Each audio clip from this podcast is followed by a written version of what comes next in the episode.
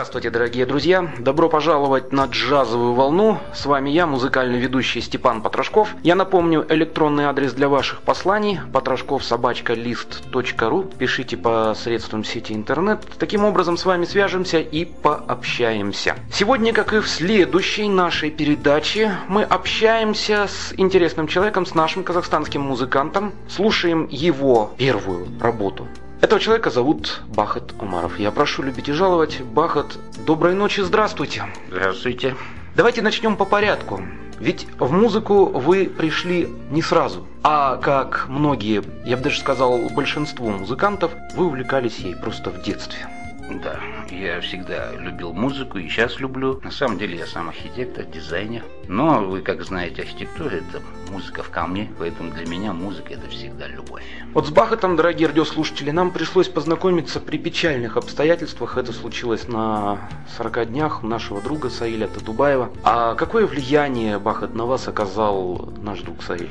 Ну, в последние годы, это буквально лет 5-6, мы очень были близки с Саилем. Его влияние очень громадное я имею для моего творчества, для творчества многих наших музыкантов. Вот. Поэтому Саиль это, конечно, это, это глыба нашей музыки, нашей эстраде. Его не зря называли в свое время и Фрэнком Синаторой, и Роджашит Бейбутов казахстанской эстрады. Человек, ностальгия, воспоминания. Поэтому я его очень люблю, уважаю. И, конечно, очень жалко, что его сейчас с нами нет.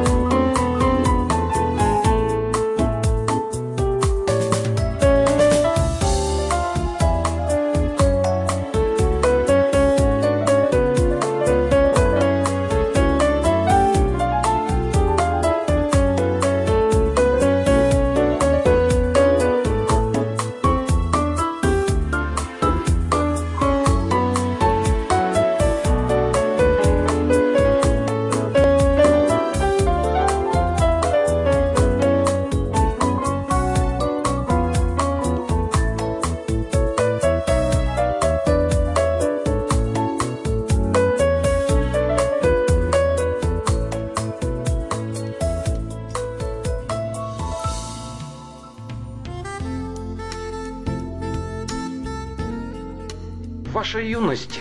Тогда были популярны Битлз, Роллинг Стоунс, безусловно, Deep Purple, Pink Floyd. Pink Floyd, ваши коллеги-архитекторы. Вы как пришли в музыку? Что первое вообще услышали? Какая это была пластинка, может быть? Или, может быть, это была запись на бобинах на какой-нибудь старой древней комете или астре? Я... Что это было вообще? Как сейчас помню, это была Диола Урал-6 на четырех ножках.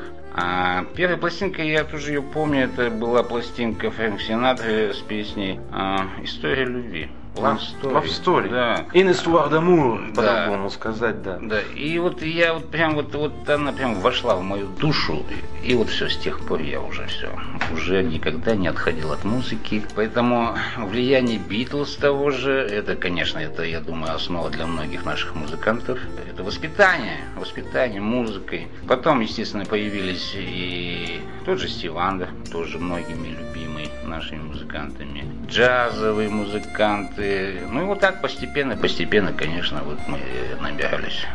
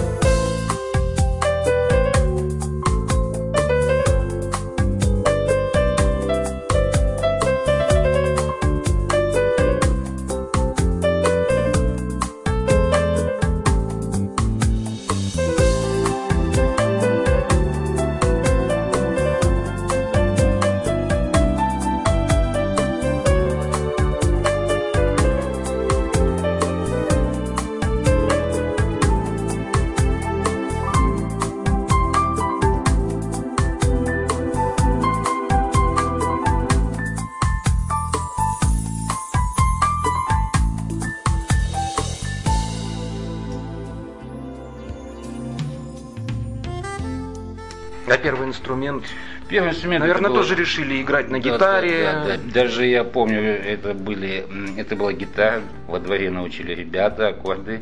Первая песня была это "Дом восходящего солнца" Animals. А вторая была уже Yesterday, довольно-таки сложная. Почему-то да. Animals, кроме House Rise and the Sun, больше никто ничего не знает. Как да. Правило. Только знают знатоки музыки. Ну да. Ну, видно, может быть, тогда просто была информация очень э, ограниченная, я имею в виду. А еще помните, манера такая была переделывать на русский язык? О, да, конечно, да. Причем там не очень хорошие были слова, какие-то негативные там, кто-то хромой, у кого-то нога, короче, была. Ну, вы помните, наверное. Да, да, конечно. Тексты, да. Так вот, естественно, я хочу сказать, что влияние от Битлз вообще для народа, это уникальный вообще случай, что любой, не владеющий ни инструментом, ни вообще не понятиями в музыке, мог спокойно взять гитару и уже что-то. Это мог быть и Вася Электрик, и Петя Сантехник, допустим, у нас соседи, я имею в виду, были, да? Все они были хорошие музыканты. Почему-то гитары все время да. брали. Редко кто-то да. э, клавиши вот да, хотел. Да, да. Удар, ну, клавиши, удар. конечно, пианино же тогда было в основном. Не у всех дома, если, допустим, у нас во дворе только, наверное, у меня было.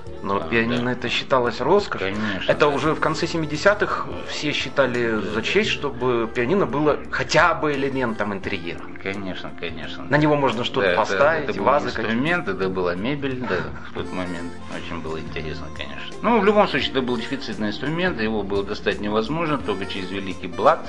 Поэтому а, у меня вот старший брат Тоска, он ходил в музыкальную школу, и вот специально для него купили через Великий Блат пианино Циммерман немецкий.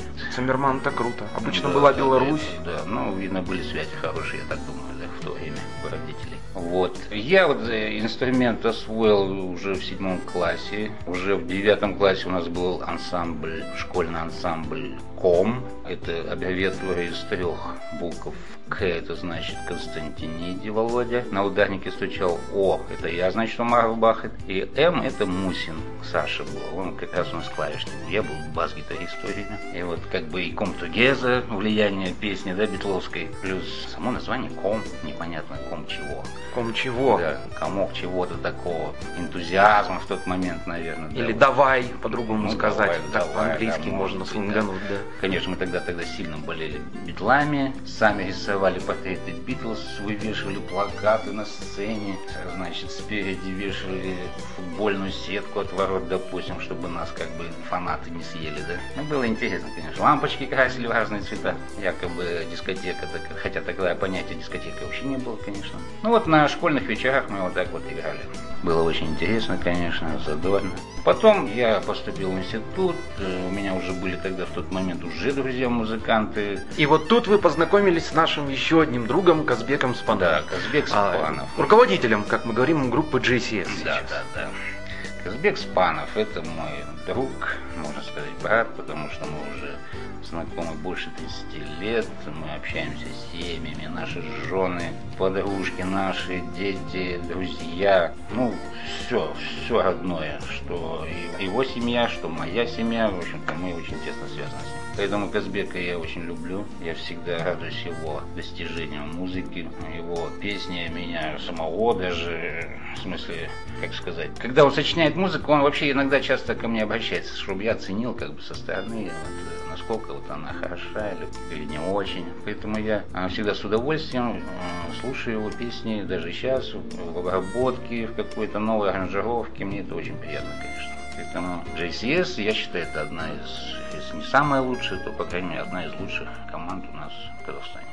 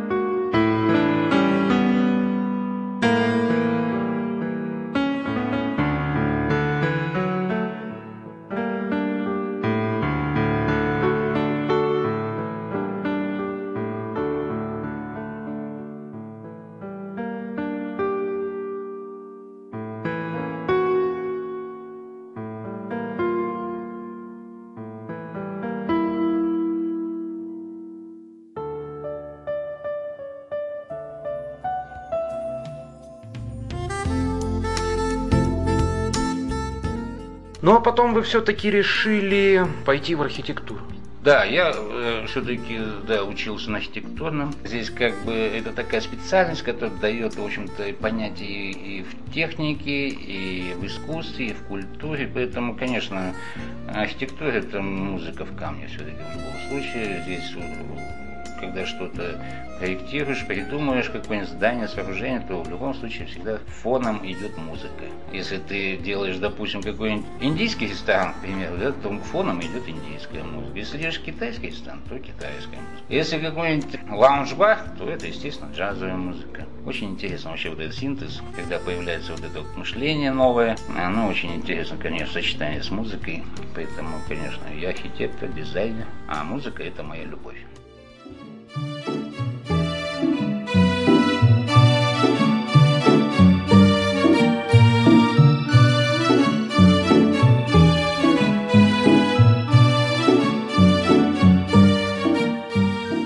Сегодня у нас получился такой вечер воспоминаний. Немножко мы говорили о том, как Бах Тамаров пришел в музыку. Поговорим о современности, но это уже будет в следующей передаче. Бах, это огромное спасибо. Жду вас на следующей неделе в этот же час, в это же время на джазовой волне. Спасибо и вам.